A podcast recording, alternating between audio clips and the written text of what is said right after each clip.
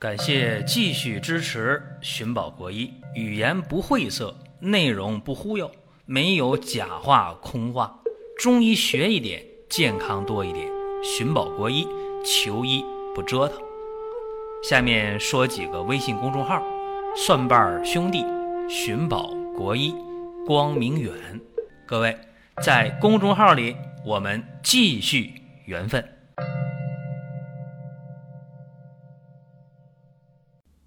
本期的话题是原发性痛经啊，讲这个事儿大家就很纠结，说什么叫原发性痛经？也简单呢，原发性痛经啊，它和月经期间子宫内膜释放前列腺素有关。这是西医的说法哈，说痛经的患者，他的子宫内膜包括月经的经血当中，前列腺素的含量明显的高过那些。不痛经的女性，而且前列腺素的浓度越高，痛经就越明显，痛经的症状就越重，这个是非常非常典型的。而且啊，这个原发性痛经是什么意思呢？就是没有生殖系统的器质性病变。这话还得翻译，什么意思啊？你比方说啊，排除了子宫内膜异位症。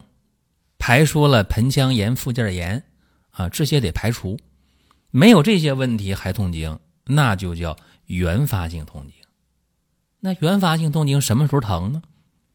在月经期疼，包括在月经前后都会出现，呃，小腹啊，就下腹部的疼痛啊、坠胀啊、呃腰酸呐，严重的啊，学也上不了，班也上不了，就躺在床上。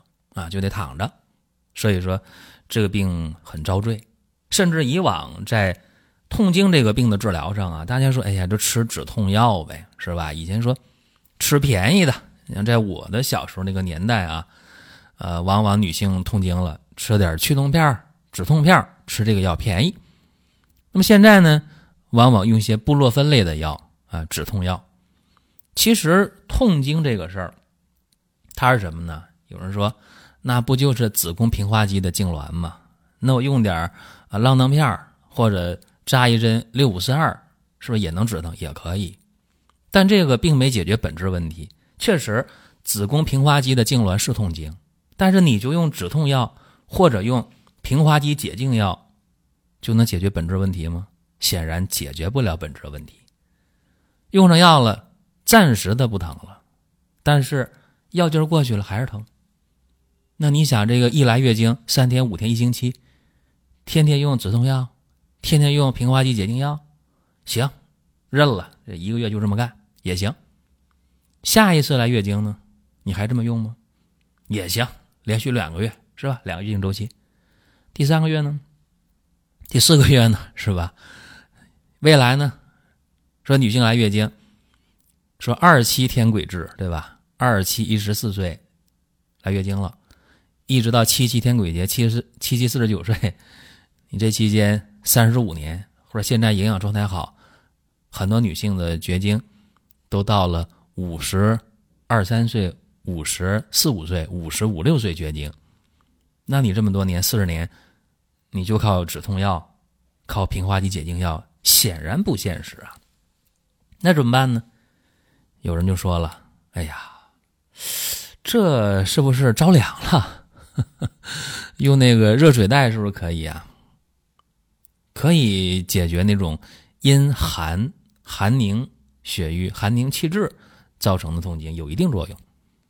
包括有人讲，哎呀，那我是不是可以用点这个艾脐贴啊？生活管理艾脐贴，艾脐贴也是解决那些寒凉造成的腹痛或者痛经，这也管用，但不一定都是寒凉啊。那还有这个气滞的呢，还有血瘀的呢，是吧？这怎么办呢？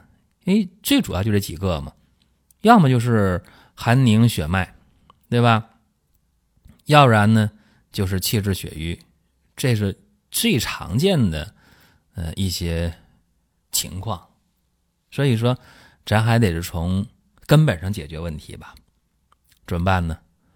那我们今天讲的消痛汤。就是解决原发性痛经的。当然，还有人会说啊，说这痛经的事儿呢，都是未婚者或者是未育啊，一旦生育之后了，痛经自然就好了。这个不是绝对的啊！我告诉大家，呃，有一项调查，什么调查呢？就是原发性痛经。这项调查呢，随机找了一百一十六人，这里边啊，未婚者九十八个，已婚者十八个。所以说，谁说的？呃，已婚已育的就没有痛经的呢？这说法不准确啊。那下面咱们就说一下这个消痛汤，针对原发性痛经非常有效的消痛汤。它这个基本的组方是什么？和大家说一下：当归、川芎、熟地、白芍。大家一听，哎呦，这不是四物汤吗？是吧？补血的四物汤啊，没错啊。这还没完呢，光四物汤能行吗？还有月季花、玫瑰花、香附、青皮、枳壳。哎，大家一听明白了哦，补血是吧？行气啊，活血，大概是这么一个思路。这里边如果淤血严重的。可以加桃仁红花，如果是寒凝血脉、受寒明显的，加吴茱萸、加小茴香。怎么用的这个方啊？在月经来的前三天，每天一副药，连用七天为一个疗程。一般得连用三个月，就是说来月经之前前三天开始用，从月经开始来再用四天，一共七天。这是一个月用这么七天，连用三个月。什么叫治愈呢？就是药吃上了，哎，这个疼明显减轻了，然后下个月更减轻了，第三个月喝完基本上就没事了，这就叫治愈了。那这个总的有效率是多少呢？就是我讲的，找了一百一十六个人啊，用这个方。总有效率百分之九十二点四，啊，非常好。那么有人说啊，你你这方法的话，能不能举个病例呀？可以啊，有这么一个病例：女性，二十一岁，未婚，月经初潮年龄十六岁，啊，经期呢三到五天，就是每次来月经呢三到五天，月经周期呢二十八天到三十天，就二十八天到三十天来一次月经。而且吧，她这月经来了以后啊，每次都是小腹胀痛，而且月经的颜色呢是颜色深啊，还有这个黑色的血块。当然了，从十六岁治到二十一岁，治了五年，因为她疼啊，是吧？治的不太满意。一看这个人当时就诊的时候啊，来的时候正好月经期，哎呀，腰疼啊，是吧？神疲乏力、没劲儿啊，月经量少啊，一伸舌头，啊，薄白苔，舌质有点偏红，而且舌尖儿啊有点瘀点。一摸脉，啊，脉是弦脉，这是怎么判断什么症型啊？气滞血瘀呗，是吧？你看有瘀点、瘀斑啊，然后脉又弦，气滞血瘀的症型全有了嘛？就是气滞血瘀型的痛经。怎么办呢？消痛汤啊，啊，具体用量是这样的啊：当归二十克，月季花、玫瑰花、香附各十五克，川芎、熟地、白芍药、青皮、枳壳各十克。这是一副药的量啊。这一副药呢，煎三次，药汁儿。混合到一起，分三次，一天喝完。连开七副药啊，喝药第一天疼痛明显减轻。七副药喝完啊，月经也结束了，当然感觉不错，挺好。然后连用三个月，三七二十一副药，一年多了，没有再复发。大刘这太好了，确实啊。因为刚才我已经和大家讲了，我说你痛经的最常见症型不就是气滞血瘀和寒凝泡脉吗？就是一个气滞造成的血瘀，一个是呢寒凝造成的血瘀，就这么情况，就俩情况最常见，对吧？所以呢，呃，给他具体的辩证、基础方啊、加减方都和大家说了。那这个方法大家可以尝试啊，但是呢，我不负责，什么意思呢？我们这个音频节目是免费的，不收大家钱，只是呢给大家提供这么一个思路啊，用的话在你，不用也在你，我们不负什么责任。而且说实在的，这个时代能把这个思路和方法给大家讲出来啊，而且不计报酬，已经很难得啊，这自我表扬一下，真的。另外呢。有人说啊，我抓药了，我喝完了，我坏肚子了，我肚子疼了，我不舒服了，怎么回事儿这些不用问我，我也不负责。为啥呢？前段时间就有人说：“哎呀，我那个听你音频，我用了啊，你音频里的方，然后我抓药了，喝完药肚子疼。那里边就有一个玫瑰花，我记着那个那个方。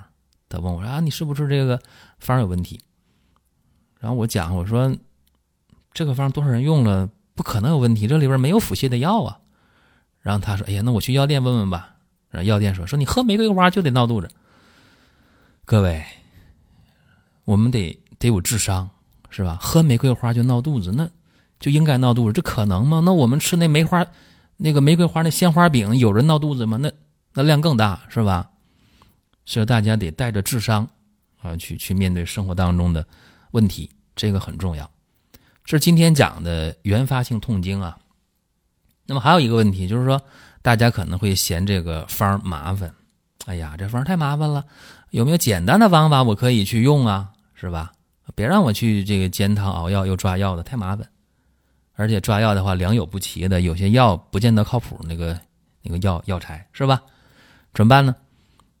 那大家可以试一下鹿胎膏。啊，鹿胎膏呢，不但可以调月经、解决痛经的问题，而且这个方呢，它考虑的比较全面啊。鹿胎膏这个方，这里边呢，它是阴阳并补的啊，而且呢，对痛经啊、月经不调啊，包括更年期呀、产后恢复啊，都有不错的效果啊，这个是确定的。还有啊，就是鹿胎膏呢，名儿一样，但是呢，里边的配伍啊。效果呀，呃，我也不敢说天底下的鹿胎膏都一样啊，这和大家说明一下啊，此鹿胎膏非彼鹿胎膏啊，这大家得知道。那么想了解鹿胎膏的话，进公众号啊，到商城里边去了解一下。各位还想听什么内容，可以给我们留言互动。好了，各位，今天的话题我们就聊到这儿。下面说几个微信公众号。蒜瓣兄弟、寻宝国医、光明远，各位在公众号里，我们继续缘分。